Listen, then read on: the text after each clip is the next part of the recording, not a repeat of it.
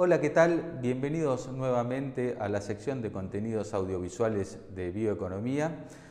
Y hoy queremos tocar eh, un tema que está en la agenda de los ambientalistas, un reclamo que están haciendo hacia la actividad agropecuaria, que van buscando hacia la agroecología. Y para ello queremos meternos a ver qué hay con el tema de bioinsumos, un tema eh, estratégico para reducir la huella de carbono de la actividad agrícola y nos vamos a comunicar con Pablo Calnay, quien es em, especialista en protección de cultivos.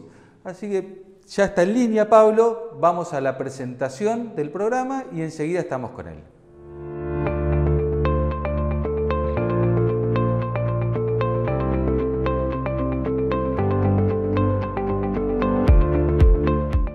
Ya estamos en línea con Pablo. Hola Pablo, muchas gracias eh, por recibirnos.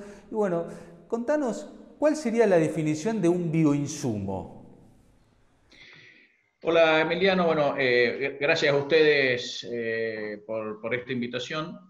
bueno, un bioinsumo que está muy de moda hoy es uno puede ser uno de varios componentes en el sistema de protección de cultivos que tiene origen vegetal. Muchas veces es solamente el, origen para hacer un eh, reemplazo de productos que antes teníamos derivados del petróleo, o puede ser un producto que se buscan las aptitudes que tiene como un producto de origen vegetal, que además de servir como un surfactante o un mejorador de la calidad de aplicación, puede además agregar algún beneficio al cultivo en sí o, al efecto del, plaguicida que estamos usando.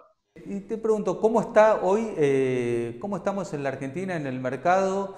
¿Se está aplicando? ¿Es algo que este, se adopta masivamente? ¿Cómo está la situación hoy? Eh, estamos todavía en un periodo de transición. La adopción está lejos de ser masiva, pero hoy hay mucho más conciencia de las ventajas de usar productos que tengan una menor huella de carbono y además eh, se, toma, se, le presta más atención a esos potenciales beneficios que pueden tener algunos de estos productos.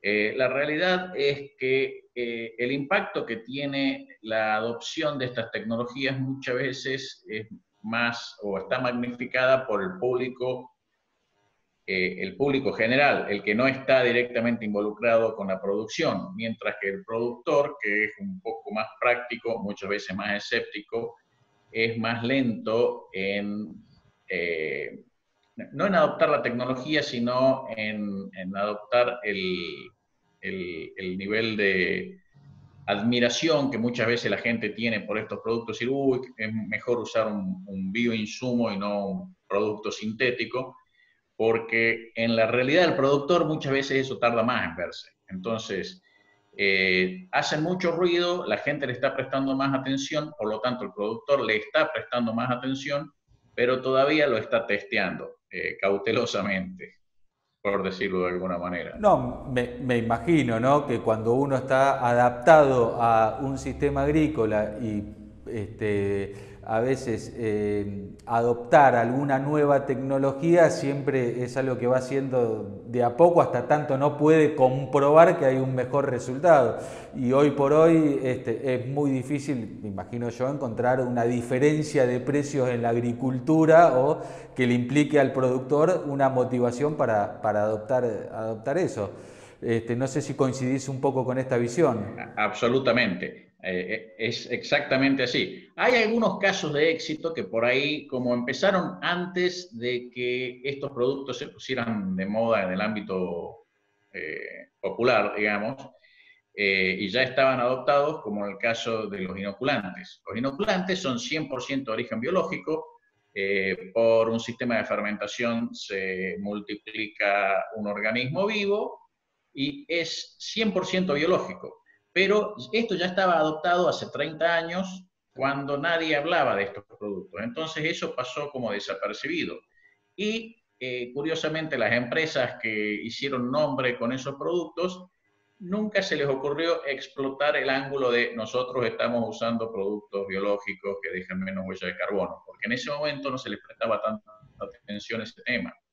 Eh, quizás es una oportunidad desperdiciada, porque en realidad el productor ahí sí vio la eficiencia, la conveniencia y lo adoptó porque era útil, no porque fuera de origen biológico. Entonces, ahora muchas veces hay, gente que espera que se los adopte simplemente porque son de origen biológico y se olvidan de que la, agricultura es un negocio. Pasó un poco con la siembra directa, ¿no? Que hoy este, se está premiando en el mundo por la siembra directa, o sea, aquellos productores que aplican la siembra directa por una menor huella de carbono y resulta que acá en la Argentina no nos premian porque ya es una práctica común. Este, eh, exactamente. Exactamente. Parece que a veces hay que hacer primero mal las cosas para después decir, ah, yo ahora la voy a hacer bien y me premian. Eh, es irónico. Y en esto que, estamos eh, en la carrera de, los bioinsumos, esto tan incipiente, ¿por dónde ves vos, este, por qué tipo de fitosanitarios eh, podría llegar a empezar, además, este, más allá de los inoculantes que acabas de mencionar? Eh, hay, varias líneas de investigación interesantes. Bueno, una es el tener eh, surfactantes de origen biológico para reducir la huella de carbono en la manufactura de esos surfactantes. Esa es una línea muy interesante, pero eso de por sí puede reemplazar un producto que ya está funcionando por otro con distinto origen. Pero lo que es muy interesante es que hay eh, una muy variada gama de bioestimulantes que ofrecen distintas ventajas para los cultivos. Ahí hay que mirar con mucho cuidado, hay de todo. Eh, hay productos muy buenos, muy serios, y hay productos que a veces funcionan, a veces no, y hay productos que no hacen absolutamente nada. Y muchas veces tratan de venderlos con eh, la etiqueta verde de producto de origen biológico.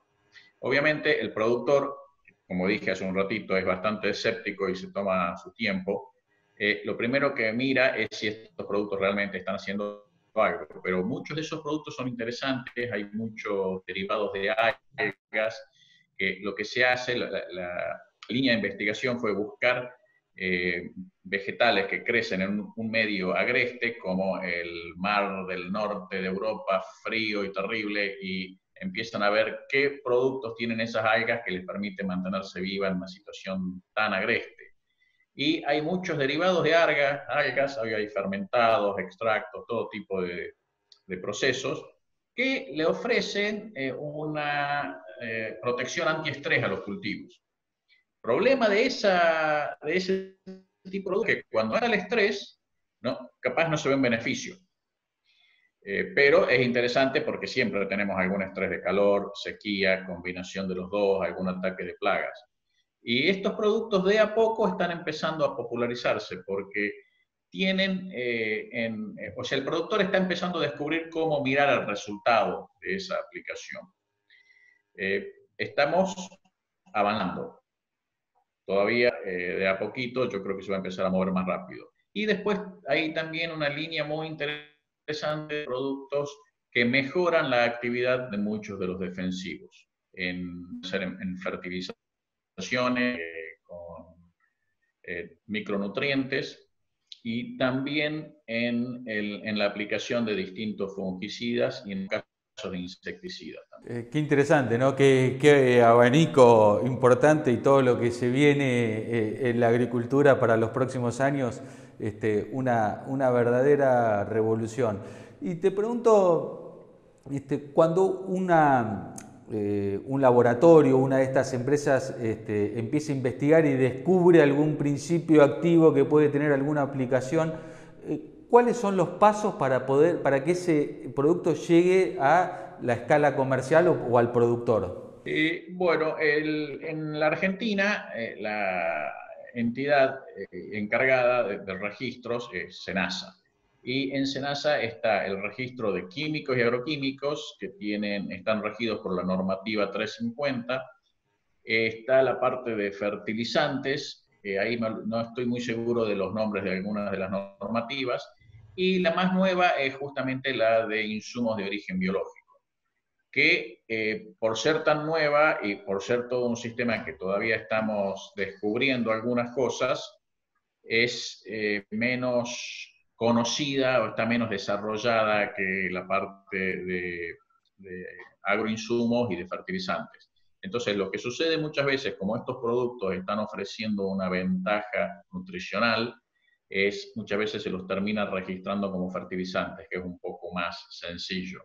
Pero la realidad es que SENASA está tratando de darle un incentivo a los insumos de origen biológico, entonces eh, el proceso de registro es similar a los otros, hay que primero demostrar la eficacia del producto, hay que demostrar la inocuidad del producto, porque que sean de origen biológico no quiere decir que sean inocuos.